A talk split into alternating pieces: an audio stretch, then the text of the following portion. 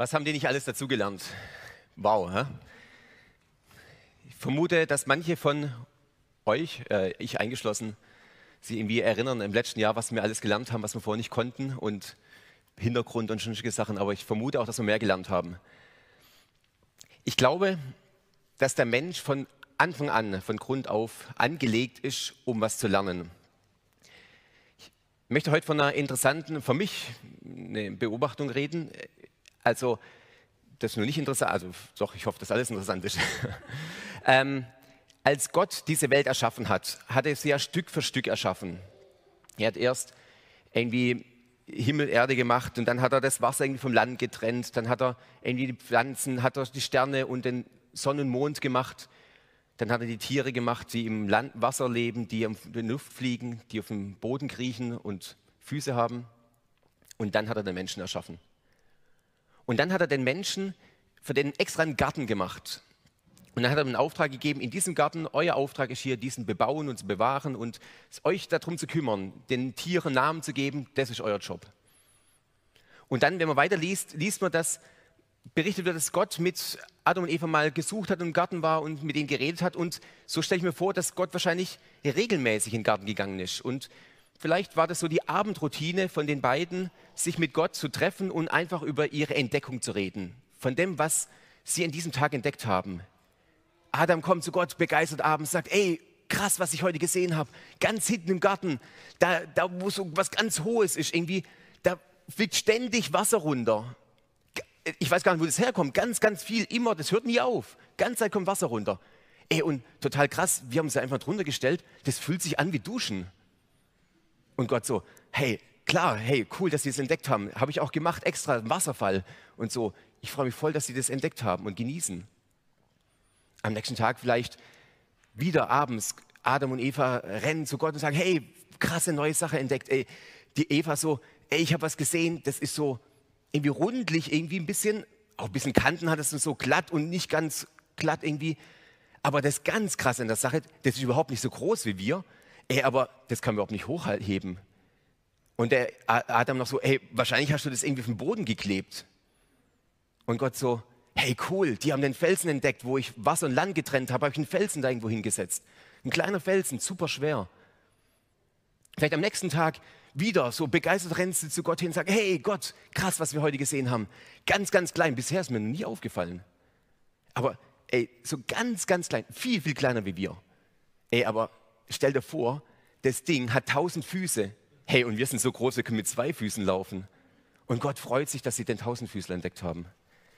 Und so glaube ich, dass Adam und Eva jeden Tag was Neues dazugelernt haben, neugierig sich den Garten angeschaut haben und so Gott erklärt, erzählt haben, begeistert, was sie entdeckt haben, wie kleine Kinder begeistert gewesen sind. Dem Gott das erklärt haben, der alles sich ausgedacht hat, der alles schon von Grund auf wusste, der genau wusste, wo was ist, der jetzt nicht überrascht war, dass da hinten ein Wasserfall ist, dass Steine schwer sind und dass Tausendfüßler viele Beine haben. Diesem Gott, so stelle ich mir das vor, haben sie es neugierig erzählt, weil sie einfach neugierig waren, weil sie Neues kennenlernen wollten, weil sie einen Auftrag bekommen haben, sich um diesen Garten zu kümmern. Mussten sie auch herausfinden, was in diesem Garten ist.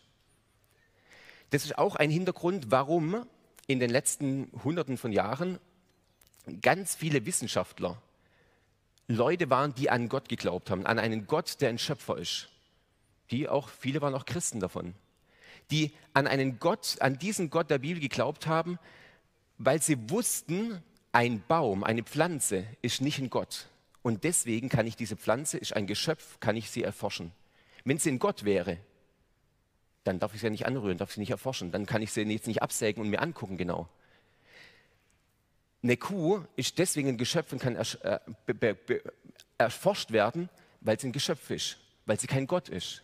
Und genau deswegen war schon immer, dass Christen, Menschen, die an Gott glauben, an einen Gott, der Schöpfer ist, dass sie wissbegierig in diese Welt gegangen sind, sich es angeschaut haben und geforscht haben und Sachen herausgefunden haben, weil sie neugierig die Schöpfung von Gott kennenlernen wollten, noch besser verstehen wollten, was Gott da Geniales gemacht hat.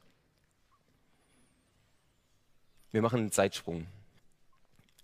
Ich weiß nicht, wie viele Jahre wir jetzt in die Zukunft reisen von dieser Begebenheit, aber ich weiß, wie viele Jahre etwa wir in die Vergangenheit reisen von unserer Zeit. Etwa 2000 Jahre. Die Bibel berichtet davon, dass Gott selber wird Mensch.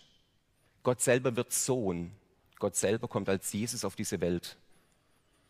Und es war ganz eindeutig als Mensch zu erkennen. Also er hatte wahrscheinlich, gehe ganz stark davon aus, kein Hemd getragen, ohne Hose, wie ich jetzt, sondern er hat die Kleidung der damaligen Leute getragen. Von außen hat man angeguckt, ganz klar, eindeutig Mensch. Und auch, wenn man die Haut und die Kontur angeschaut hat, 100% Mensch. Aber oftmals habe ich das Gefühl, dass man das, wenn man so die Bibel liest, das Neue Testament, dass viele Leute, auch immer wieder kommt bei mir das Gefühl auf, dass ich denke, okay, aber so innen drin ist er dann doch irgendwie Gott. Also so wie Superman oder die anderen Helden irgendwie, die in dieser Welt unterwegs sind, in den Zeichentrickfilmen zumindest, und die irgendwie ganz normal durch die Welt spazieren, die Schüler sind, die irgendwo in einer Firma arbeiten, aber dann, wenn die Katastrophe passiert, wenn die Krise passiert, dann ziehen sie ihre normalen Kleidung aus und drunter sind sie Superman. Drunter sind sie der Held mit den Superkräften. Das so ist das Gefühl manchmal, dass Gott so, Jesus so auf dieser Welt war. Aber die Bibel berichtet davon, dass Jesus ganz Mensch war. Er ist als Baby geboren worden. Wir haben hier keine Babys mehr gehabt, aber Kleinkinder auf der Bühne gehabt also ihr wisst am besten, wie Kleinkinder sich verhalten. Erstmal alles anfassen, ohne irgendwie ohne Limit, irgendwie alles mal antatschen, probieren. Dann kommt irgendwann die Phase, alles im Mund stecken. Und es ist nicht nur einmal, dass ich mitbekommen habe, dass Kinder irgendwie rumrobben und plötzlich die WC-Bürste im Mund haben. Weiß nicht, ob ihr es auch schon mal gehört habt oder gesehen habt, aber ich habe mal das live gesehen, ja. Also ich würde als Eltern sagen, also Neugierde hin oder her und wissbegierig und lernen und so, aber das muss nicht sein. Also selbst wenn es die eigene Klobürste ist, muss man das nicht machen, ja? Also, aber Kinder, Kleinkinder, hey, no limits. Einfach kennenlernen, ausprobieren, wissbegierig sein, ohne Grenzen. Und genauso war Jesus auch. Als Baby. Er, der, der alles erschaffen hat, Johannes erzählt, sagt im Johannes-Evangelium, am Anfang war das Wort und das Wort war bei Gott. Und als er berichtet davon, dass bei der Schöpfung Gott, weil Jesus ja Gott Gott ist, also bei Gott war, er hat es mit erschaffen, er hat es mit created, diese ganze Welt. Er hat sie mit erfunden, mitgemacht. Er ist ja Gott. Jetzt plötzlich ist er ein Baby und entdeckt diese Welt, die er selber gemacht hat, wieder neu. Er entdeckt jedes einzelne Detail. Er muss plötzlich Sachen entdecken, anfassen, wo er vorher gewusst hat, eigentlich wissen könnte, okay, brauchst nicht anfassen. Diese Erfahrung kannst du dir ersparen. Und was ich empfinde, was noch krasser irgendwie ist, wenn ich das so weiterdenke, wenn er wirklich 100% Mensch war, dann hat er auch die ganzen Geschichten der Bibel lernen müssen oder gelernt. Zumindest wird uns berichtet, dass er sehr gut da drin war und dass er die Geschichten gekannt hat. Das heißt, er hat irgendwann gelernt. Das heißt, da war irgendwann mal, als die Geschichte von Mose und dem Volk Israel, die in Gefangenschaft waren, erzählt worden ist, war der wahrscheinlich so gespannt, wie geht diese Geschichte aus, neugierig. Hey, hoffentlich lässt der Pharao das Volk mal gehen. Und hoffentlich vernichtet er nicht das Volk. Er war gespannt, wie das ausgeht, obwohl er beteiligt, als Gott selber beteiligt an dieser Geschichte war. Könnt ihr euch reindenken in das Ganze? Das finde ich Wahnsinn irgendwie. Gott wird Mensch und plötzlich muss er die Geschichte von David hören, zweiter König und jetzt die Frage, wie verhält er sich? Der erste König ist gescheitert, Gott hat ihn verworfen. Wird er, wird dieser König sich so verhalten, wie Gott sich das wünscht? Und David neugierig hört dazu, wissbegierig nimmt es in sich auf und lernt das erste Mal diese Geschichte kennen. Er lernt die Worte, die Gott selber zu Mose gesagt hat, lernt er dann viele Jahrtausende später, lernt er dann selber auswendig, muss er auswendig lernen, die er selber mal gesagt hat.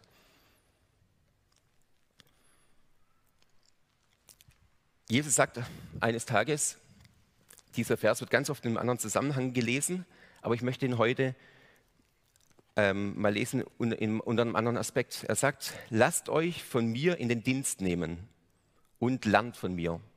Lasst euch von mir in Dienst nehmen und lernt von mir. Jesus, der das sich auf sich genommen hat, Mensch zu werden, lernender zu werden, der, der alles wusste, der alles gemacht hat, von dem alles kommt, hat sich so klein gemacht, dass er lernend geworden ist und dass er gesagt hat, okay, ich, ich hab, muss ganz neu diese Welt entdecken, lernt von mir, bleibt Lernender. Lernt von mir, ich habe auch gelernt, lernt, bleibt Lernende, sagt er hier. Das ist sein Wunsch. Wenn man jetzt von der Zeit, wo Jesus auf dieser Welt war, weiß nicht, 30 Jahre, ein paar Jahre weitergehen, dann stellen wir fest, dass es da Berichte gibt, die ersten Christen, also Jesus war noch auf der Erde, waren elf Jünger, als Jesus gestorben ist, auferstanden ist. Elf Jünger waren, haben sich mit ihm getroffen, immer wieder mit ihm geredet. Und plötzlich verlässt Jesus die Erde. Die Situation hat sich 100% verändert. Ihr, ihre Persönlichkeit, ihre, ihr Vorbild ist plötzlich nicht mehr da. Sie müssen sich auf was ganz Neues einlassen, was ganz Neues lernen, ganz neu mit der Situation umgehen. Und dann kriegen sie den Heiligen Geist, wird uns berichtet in der Apostelgeschichte, und plötzlich sind sie so mutig, dass sie predigen und 3000 Leute kommen in Jerusalem zum Glauben.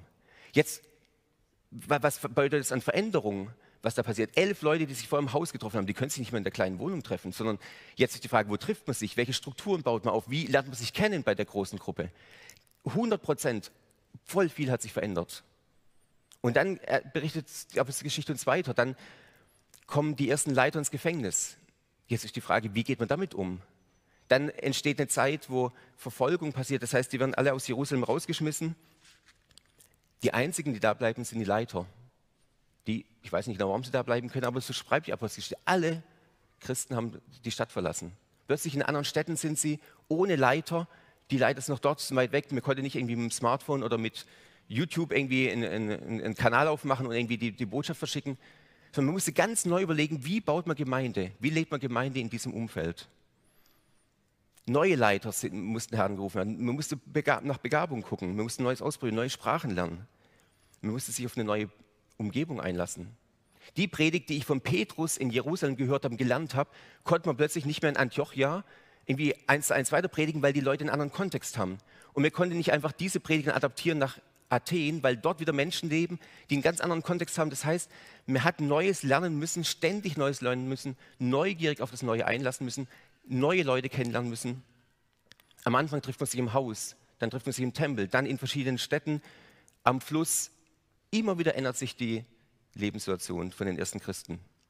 Am Anfang treffen sie sich nur mit Juden, mit jüdischem Background. Dann kommen Leute dazu, die nicht jüdischen Background haben. Dann gibt es plötzlich gemischte Gruppen. Immer wieder ändert sich was neu. Man muss was Neues kennenlernen, Neues ausprobieren. Die ersten Menschen auf dieser Welt, gehe ich ganz stark davon aus, waren neugierig und waren lernbegierig und haben immer wieder Neues entdeckt. Gott, als er selber auf diese Welt gekommen ist, war er neugierig, wissbegierig und hat ständig jeden Tag was Neues dazugelernt. Die erste Generation der Christen war neugierig, wissbegierig und hat jeden Tag, jede Woche, Monat hat sich was verändert bei ihnen, sie mussten was Neues kennenlernen. Wie ist es bei uns als Gemeinde und als Einzelpersonen? Sind wir noch neugierig? Sind wir noch wissbegierig wollen wir dazulernen? Ist es so, dass wir als Gemeinde sagen ständig, okay, wir, lass uns überlegen, wie können wir was Neues kennenlernen? Wie, wie leben andere ihren Glauben? Wie machen andere das? Sind wir dafür offen? Ich habe eine Beobachtung gemacht. Vielleicht haben das andere von euch auch gemacht. Ich habe das Gefühl, wir leben in einer der größten Krisen in den letzten Jahrzehnten von unserem Land, von unserer Welt hier, von uns als Gemeinde auch. Es hat sich wahnsinnig viel verändert im letzten Jahr. Das, man sieht es jetzt schon, die Leute haben Masken auf, man sitzt mit Abstand und so, das sind so die, die kleinen Nuancen, aber es hat sich total viel verändert. Ich bin überrascht, dass ich immer wieder höre von Leuten, dass sie sagen, also ey, wie schön wäre das wieder, wenn es so wäre wie Ende 2019 oder Anfang 2020. Hey, das wäre doch was, wenn wieder so 350 Leute hier sitzen könnten, ohne Masken mehr frei singen könnte und so. Wie wäre das? Und dann durch die Corona-Krise kam auch immer das Gedanken auf, irgendwie, also im Frühjahr 2020 war lange der Gedanke immer da, also bis im Sommer und nach dem Sommer, da wird es wieder wie normal, wie früher. Und dann irgendwie bis Weihnachten wird es wieder. Und dann jetzt oh, bis Ostern. Und irgendwie war das immer falsche Hoffnung. Ich habe das Gefühl, wir, ganz viele von uns, aber auch unsere Gesellschaft, Gemeinde, wir verhalten uns ein bisschen wie, bisschen wie alten Leuten, mir das manchmal unterstellt, älteren Leuten, die sich so die gute alte Zeit zurückwünschen. Aber wenn man in die Geschichte schaut, hat man, würde ich sagen, kann man feststellen, die gute alte Zeit, die kam noch nie wieder zurück. Sondern Geschichte, das Leben hat sich immer weiterentwickelt.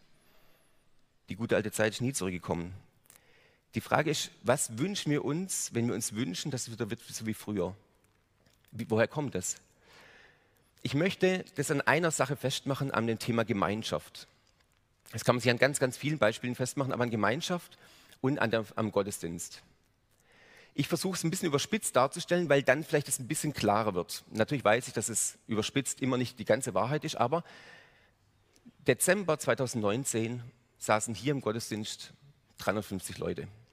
Das war voll, brechend voll war das hier. Man hat überlegt gehabt, oh, man muss irgendwie öfters Gottesdienste machen, weil irgendwie das wird, wird eng und so, ja. Und dann war es im Gottesdienst so, wie auch heute, eine Person stand hier vorne, der Moderator, dann der Prediger oder der Pastor oder die Pastorin und die hat geredet. 350 Leute hören zu, eine Person redet. Also es gab keine Möglichkeit, ähnlich wie jetzt, des Widerspruchs. Es gab keine Möglichkeit, irgendwie, dass Leute sagen, oh, das will ich noch ergänzen oder hey, ich habe es nicht ganz verstanden, ich habe einen anderen Gedanke dazu, sondern eine Person redet, 350 Leute hören zu. Und dann war der Gottesdienst zu Ende. Mir ist rausgegangen, im Foyer standen wir rum, weil es im Winter kalt ist, standen wir eng da zusammen. Wir haben so 10, 15, 20 Minuten Smalltalk geführt, vielleicht nochmal Absprachen gemacht und dann sind wir wieder nach Hause gegangen. Und das ist das die Gemeinschaft, die wir so vermissen. Dezember 2019, wir sagen, hey, wir wünschen uns das wieder wie früher. War das überhaupt Gemeinschaft? Oder war Gemeinschaft nicht was anderes? Hat es woanders stattgefunden? Was vermissen wir eigentlich? Ich glaube, dass Krisen sind total interessant, Krisen sich genau anzuschauen, weil in Krisen kann man beobachten, irgendwie, wie wir uns verhalten und aus Krisen kann man ganz, ganz viel lernen. Ich glaube, dass in Krisen, wenn man da, genau in Krisenzeiten, da, da lohnt es sich auch woanders hinzuschauen, wie andere damit umgehen. Ich habe ein Buch mir gekauft, das war, ich glaube, im Mai 2020 ist es rausgekommen. Ich habe irgendwie bei Deutschlandfunk davon ge gehört. Das hat äh, The Wutan Diary geheißen, also das Tagebuch von Wutan. Das ist die Stadt, wo dieser Virus das erste Mal irgendwie entdeckt worden ist. Und eine Frau, die hat diesen zweieinhalb, drei, dreimonatigen Lockdown jeden Tag Tagebuch geführt, hat online das gestellt und dann ist daraus ein Buch gemacht worden und ist veröffentlicht worden und ich wollte das lesen. Ich glaube nicht, ich habe einfach zu wenig Zeit gehabt, mir zu wenig Zeit genommen, zu wenig Energie eingesetzt. Ich habe es nicht gelesen. Ich habe es zu Hause liegen gehabt, und habe es jetzt erst angefangen zu lesen, vor, ich glaube, drei Wochen oder vier Wochen. Und ich habe gedacht, hey, warum habe ich das jetzt erst gelesen? Die Frau, was sie da schreibt von ihren Erfahrungen, von dem, wie sie denkt, was, was, was in dieser Stadt passiert ist, welche Hoffnungen und wieder die zerflogen sind und wie dem gedacht, es geht nur so kurz, noch eine Woche und so und dann ist es vorbei. Genau gleiche Sachen, die bei uns in der Gesellschaft abgelaufen sind, bei uns in der Gemeinde. Und ich habe gedacht, hätte ich es vorher gelesen, ich hätte was von ihr lernen können. Ich lerne jetzt noch was von ihr ich wünsche mir, dass wir als Gemeinde neugierig auf die, in die Zukunft gehen, dass wir als Gemeinde neugierig überlegen, wie könnten wir sozusagen Dinge neu leben, die wir nicht mehr so leben können, wie wir es früher gelebt haben. Wenn der erste Mensch neugierig gelebt hat und wissbegierig war Jesus und die ersten Christen, dann ist die Frage, an mich manchmal, wann haben wir aufgehört, selber neugierig zu sein? Oder haben wir, das ist eine Unterstellung, aber ich nehme wahr, dass ganz viel in unserer Gesellschaft, in unserem Land, aber auch bei uns in der Gemeinde, man nicht neugierig in die Zukunft schaut, sondern zurückschaut und sich das andere zurückwünscht. Und ich glaube, es gibt verschiedene Hindernisse, die uns hindern, neugierig, lernbegierig in die Zukunft zu gehen. Und ich glaube, eins davon ist, ein Hindernis ist, dass etwas Lernen neugierig, was sich anzuschauen, dass es immer Energie kostet. Ich möchte an was festmachen, an einer Beobachtung von meinen Kindern. Also das Interessante ist, wenn ein Kind zum ersten Mal in den Kindergarten kommt, die erste Woche im Kindergarten verbringt, da war unsere Beobachtung als Eltern, dass sie viel müder am Abend sind wie davor. Wenn man mit dem Kind, mit dem kleinen Kind sich ganz viel beschäftigt, wenn es neuen Reizen ausgesetzt wird, wenn es irgendwie neue Umgebung hat, dann ist am Abend das Kind müder wie davor wie, wie schon. Vielleicht ist es auch manchmal aufgetreter, aber es ist auf jeden Fall, das hängt damit zusammen, wenn man die erste Schulwoche, bei unseren Kindern wieder, jetzt die erste volle Schulwoche, die Kinder waren fertig abends. Also die hatten trotzdem noch aufgedreht und so, aber man hat ja gemerkt, dass, da, dass das Energie gekostet hat. Neugierde, Lernen, etwas dazulernen, neue Sachen wahrzunehmen, das kostet immer Energie. Und meine Frage ist, hat uns unsere Arbeit, unser, unsere Hobbys oder unser Haushalt oder die Themen, mit denen wir uns privat beschäftigen, tun jetzt so viel Energie ziehen, dass wir keine Energie mehr haben, um kreativ über Gemeinde nachzudenken, Neues nachzudenken. Ja, da keine Zeit haben, Neues zu lernen, auf anderes zu schauen, zu überlegen, was, wie könnte man die Sachen anders machen.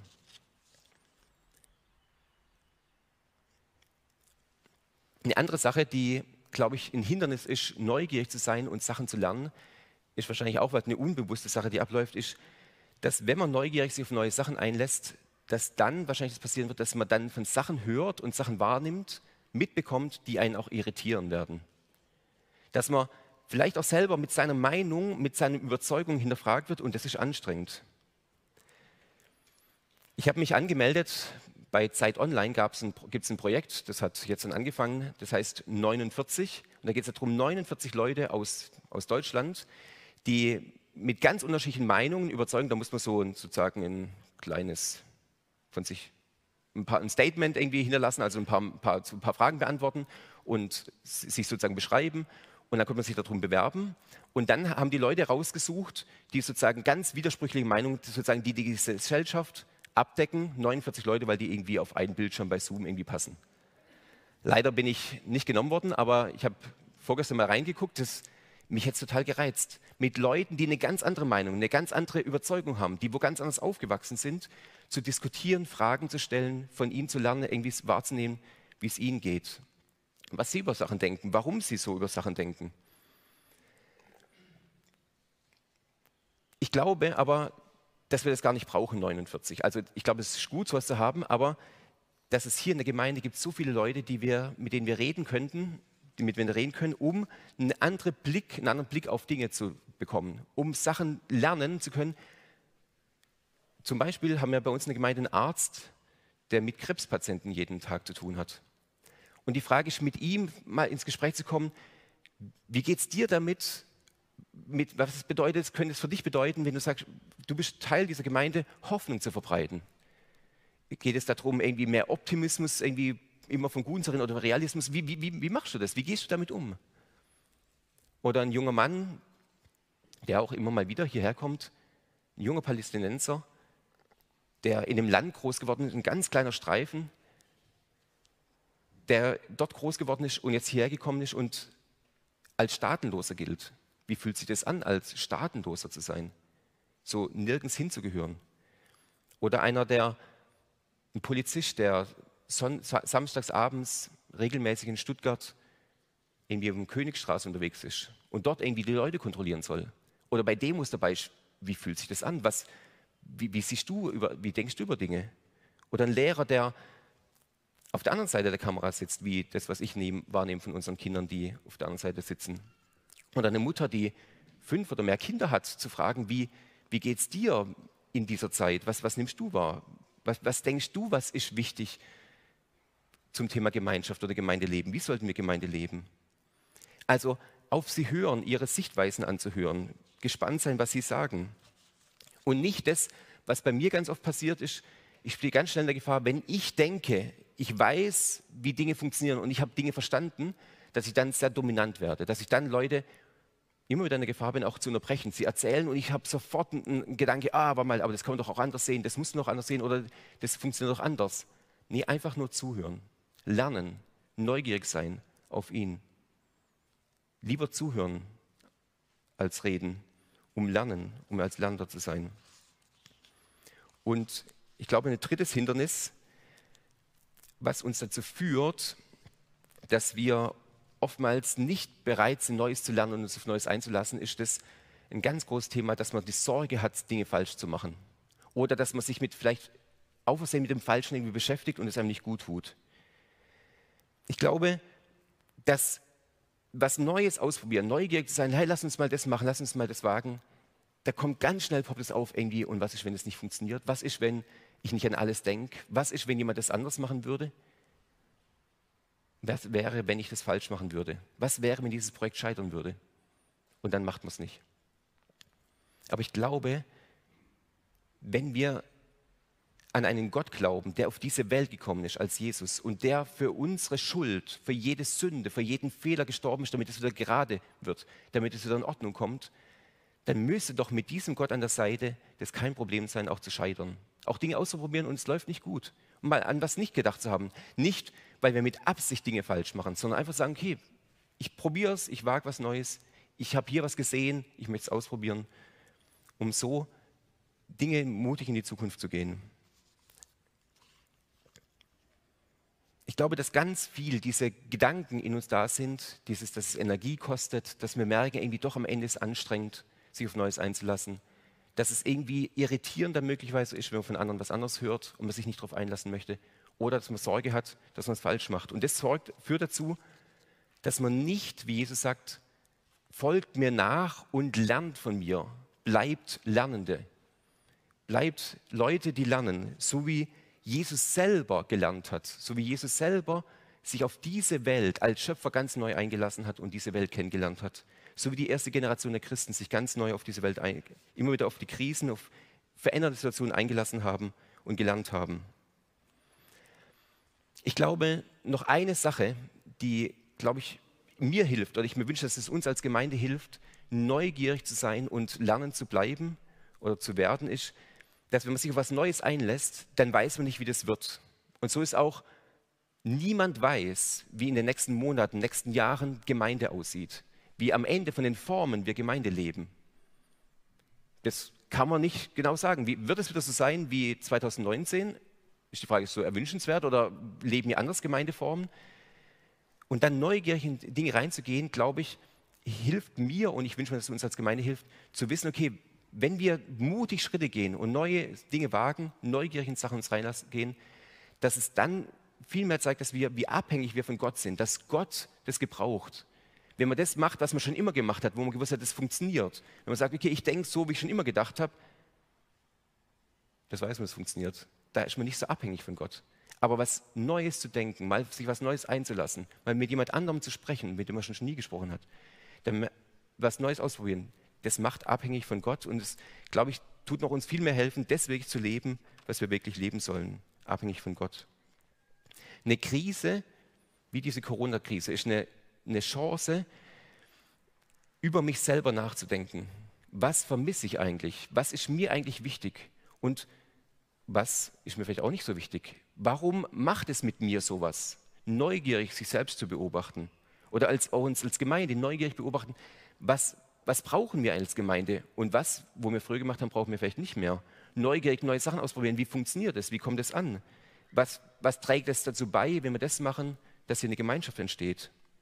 Anstatt mit der Krise zu hadern, konzentrieren sich auf das, was man aktiv in die Zukunft machen kann. Natürlich, Krisen sind anstrengend. Das habe ich vorhin schon gesagt, auch das Neues zu machen ist anstrengend. Aber ich möchte, dass wir uns mehr auf diesen positiven Aspekt konzentrieren. Was können wir daraus lernen? Noch einen Gedanken für die Leute, davon gibt es sicher manche, die vielleicht schon seit einem Jahr nicht mehr bei uns in der Gemeinde waren, die online zuschauen, diesen Gottesdienst, die jetzt oder heute in den Tag über oder morgen oder die nächsten Tage dieses Video anschauen. Vielleicht, ist, die Frage ist, was, was hindert dich, noch mehr in die Gemeinschaft zu gehen? Vielleicht ich glaube, das kostet Kraft und das, das kostet Energie und es wird sicher irritierend sein, wenn man nach einem Jahr wiederkommt. Aber ich wünsche mir, dass, dass du dich neugierig darauf einlässt. Ausprobieren, wie fühlt sich das an und was habe ich vielleicht damals vermisst, was, was vermisst ich damals und was brauche ich gar nicht, was habe ich auch nicht vermisst in der Zeit. Oder die Leute, wo sich erst mal jetzt in der Corona-Zeit hier eingeklinkt haben und nur online reinzuschauen wenn du hier aus der Umgebung bist, schau doch mal bei uns vorbei und überleg dir, was, was kannst du gebrauchen an Gemeinschaft? Wie möchtest du Gemeinschaft leben? Wie möchtest du Leute kennenlernen? Oder dort, wo du wohnst, in deiner Stadt, in deinem Land, in deiner Umgebung. Ich glaube, wenn wir uns neugierig auf Neues einlassen, dann wird es erstmal anstrengend sein und dann wird es irritierend sein und wir werden Fehler machen. Aber was wäre, wenn wir als Gemeinde neu uns überlegen, wieder ein Beispiel Gemeinschaft. Wie leben wir Gemeinschaft? Wie möchten wir, dass Gemeinschaft gelebt wird? Und wie möchten wir auch, dass es nicht gelebt wird? Und was brauchen wir als Gemeinde? Lernend, neugierig in die Zukunft schauen. voll, wir lassen uns Jesus nachfolgen. Er, der sagt, lernt von mir. Und in diesem Aspekt heute, lernt von mir, bleibt ein Lernender. Ich möchte noch mit Jesus reden. Jesus, ich bin so erstaunt über dich, dass du als Schöpfer dich auf das, diese ganze Sache eingelassen hast, dass du auf diese Erde gekommen bist, um einfach nochmal ganz neu diese Schöpfung kennenzulernen, mit ganz anderen, ja nochmal ganz neu von Grund auf das, das, das zu entdecken und dass das die Basis ist, dass wir wieder mit dir in Kontakt kommen können. Vielen, vielen Dank dafür, dass du dich darauf eingelassen hast und dass es ein Projekt auch war, das am Ende auch scheitern können hätte, aber dass du dich darauf eingelassen hast. Ähnlich, dass du das Menschen zugetraut hast. Elf Leuten, ja zwölf Leuten, die dieses Projekt mit dir, den, den, den, Glauben an dich, die Beziehung mit dir, das weitertragen, dass du dich darauf eingelassen hast, denen das anzuvertrauen, dass sie neugierig, lernend, immer mit Neuen ausprobieren, dass, dass sie das gemacht haben, dass du es ihnen zugetraut hast. Und auch, dass du uns jetzt zutraust, in dieser Situation neu zu überlegen, wie wir Gemeinde leben wollen. Neu zu überlegen, wie wollen wir weiter lernend, immer lernend sein, offen zu sein, auch mal andere Sachen wahrzunehmen. Ich bitte dich darum, dass du uns diese Neugierde und das Lernen erhältst. Amen.